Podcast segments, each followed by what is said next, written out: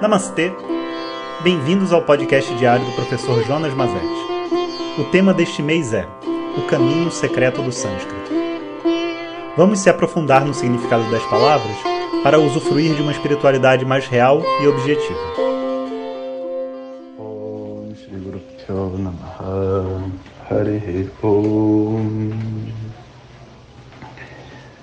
Bom dia, pessoal.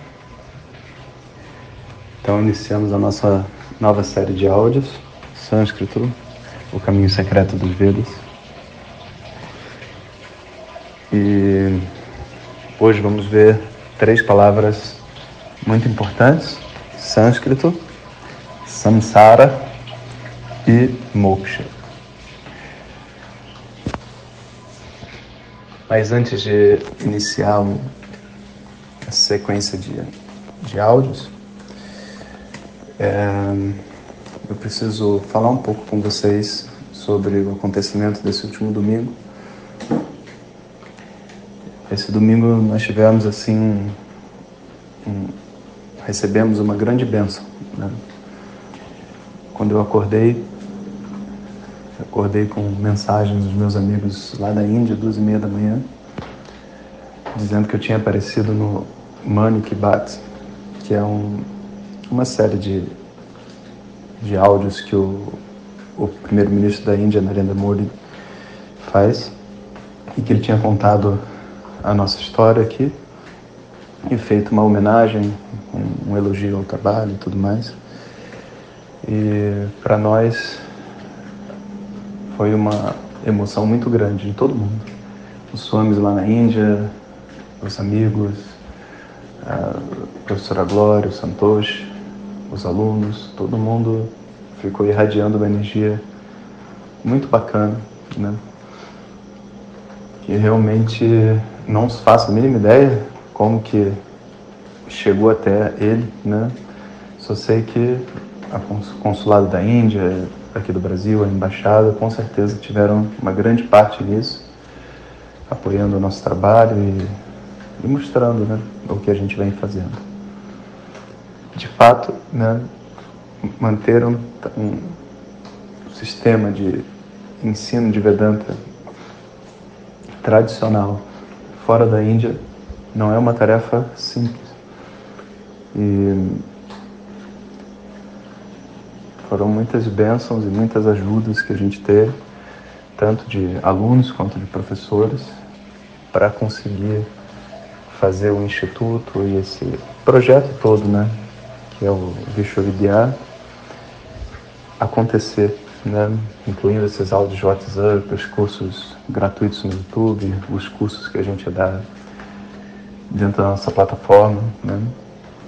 E como o Narendra Modi falou, nós atingimos uma marca de 150 mil pessoas dentro da nossa plataforma fazendo cursos abertos, gratuitos sobre Vedanta, sânscrito, mantras.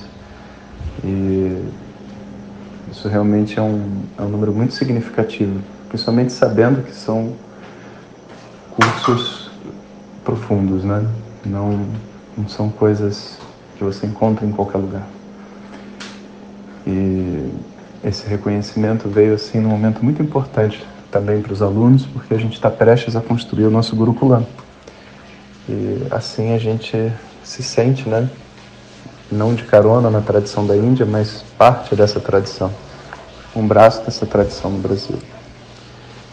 Então, queria expressar também minha gratidão a todos vocês e dizer que eu fui muito, muito feliz com essa com esse reconhecimento e essa bênção mesmo, que com certeza deve vir lá das estrelas do Swami Dayananda e dos outros mestres que olham pela gente. Sendo assim, eu vou colocar o link do, desse discurso do, do presidente, do primeiro-ministro, que tem legendas em português. E quem não teve a oportunidade de escutar, pode escutar também e ler.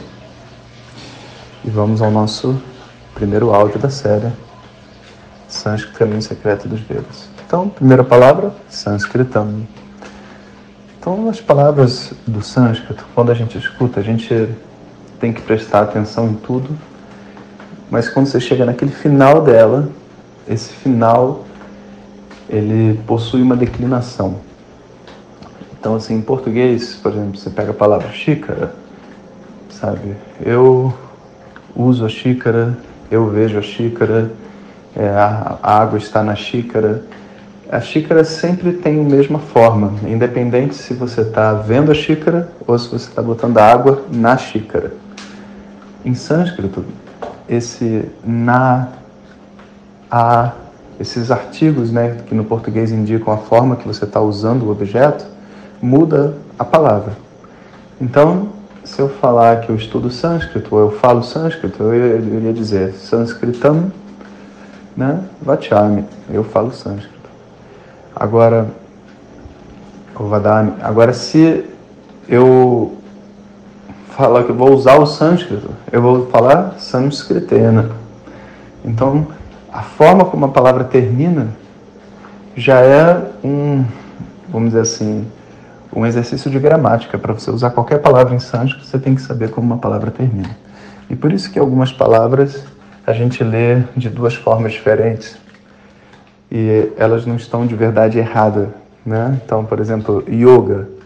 Yoga do jeito que a gente conhece a palavra yoga, ela não pode ser usada em nenhuma frase em sânscrito. Por quê? Porque yoga não tem um, uma terminação, ela é só a base da palavra.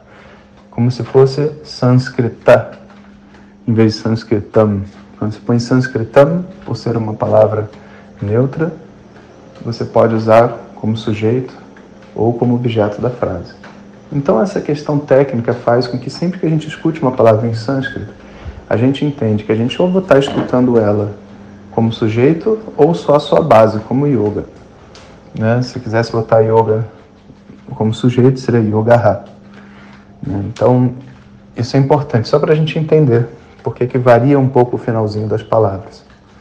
Então, Sanskritam é o nome que se dá para essa língua e ela é formada através da combinação de duas coisas, né? Uma base que é kr, uma base verbal que significa fazer, e sam, que é esse prefixo, né?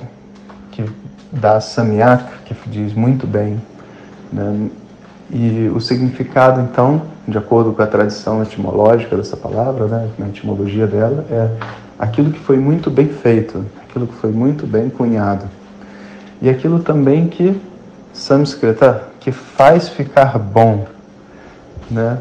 Então, o que que é isso, né? Por que esse significado?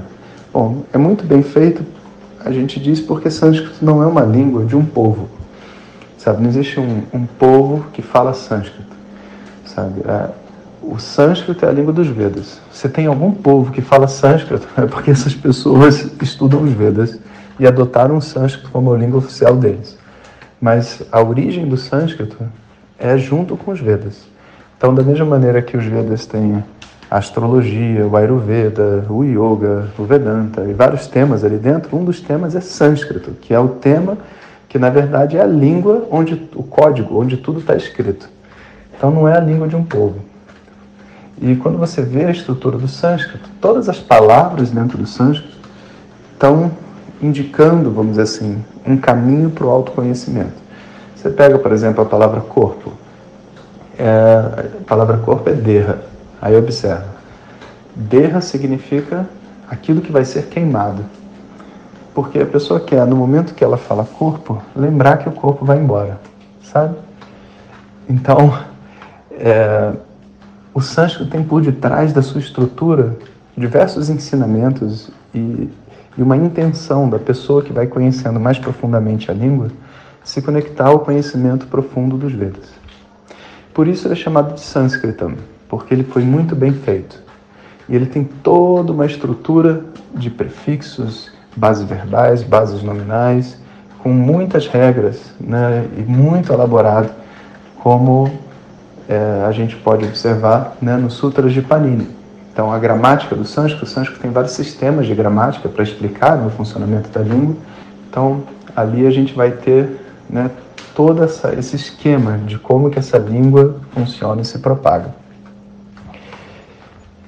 Por outro lado, a pessoa, quando estuda o sânscrito, devido a essa complexidade da língua e essa profundidade no seu significado etimológico, ela passa por um processo de purificação mental.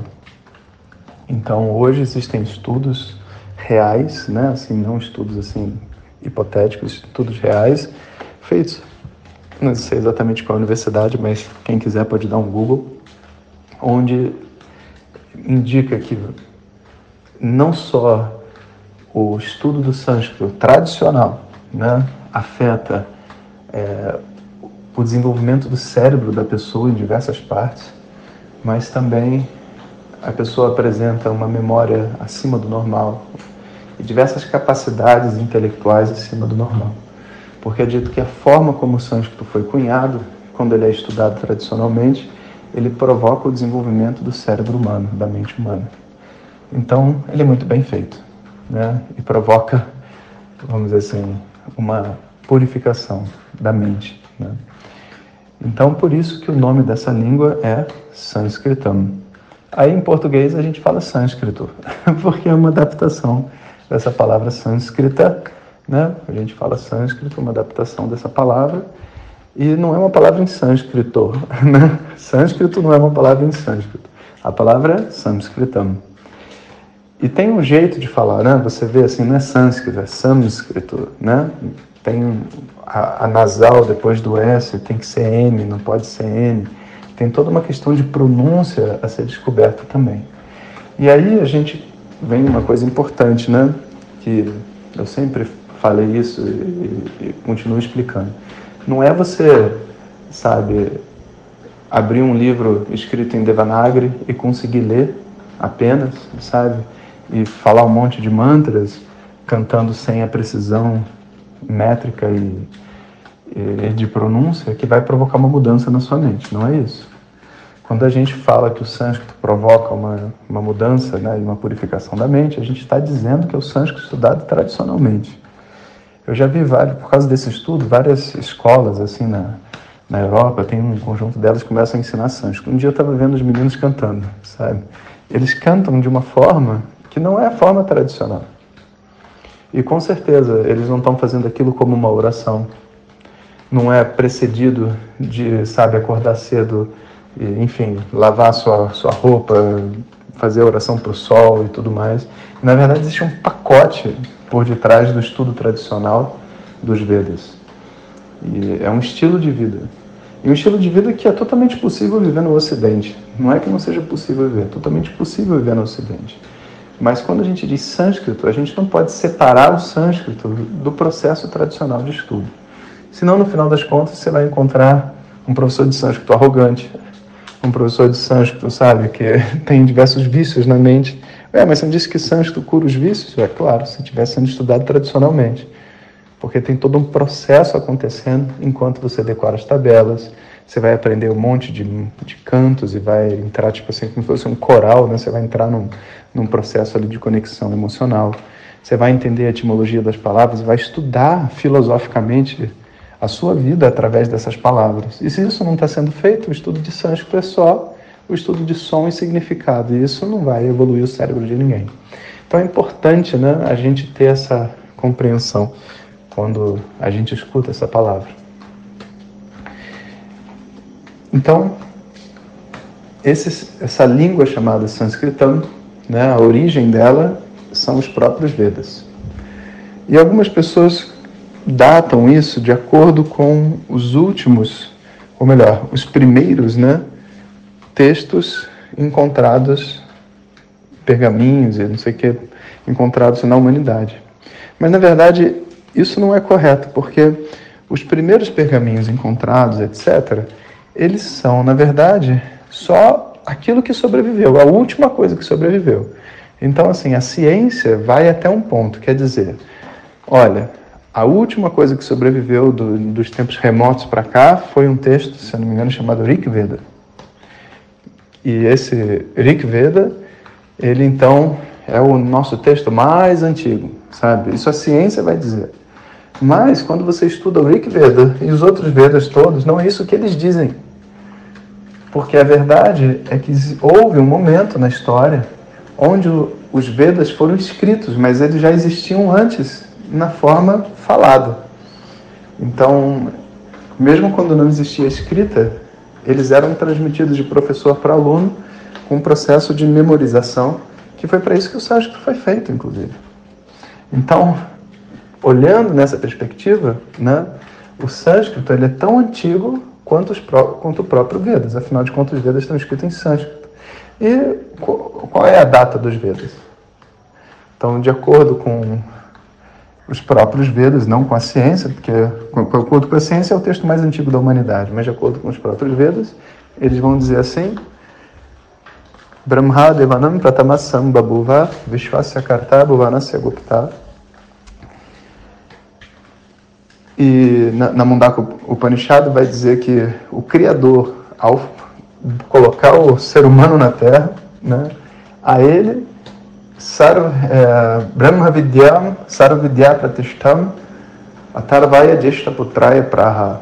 E a ele, ele ensina, então, ao, vamos dizer assim, ao seu primeiro filho, o primeiro mestre que surgiu no universo, etc. E aí não é uma questão de, de crença, você está entendendo? Porque de verdade, como que vem, como que não vem, não é esse o ponto. O ponto é, quando surgiu o primeiro homem, quando surgiu a humanidade, junto com a humanidade surgem os Vedas. Então, a todo momento, os Vedas se colocam como algo que surge junto do mistério do surgimento da espécie humana. Então, assim, a gente pode entender os Vedas como sendo, entre aspas, um legado de toda a humanidade. Né? Graças a Deus, hoje ele está vivo na Índia, através dessa cultura milenar, né? E quando a gente vive na Índia, não quer dizer em todo lugar, são em nichos, em locais específicos onde ele ainda é estudado de forma apropriada, etc, etc. E nós podemos desfrutar desse estudo tradicional, o que é um milagre realmente, né? Como o primeiro-ministro falou, né? Essa tradição e tudo isso realmente é uma coisa muito incrível e que a gente precisa preservar, né? Então, eu achei que eu ia fazer três palavras hoje, mas já foi bastante só em cima da primeira. E tá bom assim, porque a gente vai devagarzinho até a gente ir aprendendo. Então, na próxima, no nosso próximo encontro, eu explico para vocês sobre o significado de samsara. Um bom dia a todos, assistam o vídeo e divulguem com os amigos para todo mundo poder ficar sabendo aí dessa homenagem bacana que a gente recebeu. Tudo de bom para vocês. Valeu. Obrigado por nos escutar. Saiba que através do nosso canal do Telegram Além dos podcasts e materiais extras, periodicamente recebemos perguntas diretas para o professor. Om Tat Sat.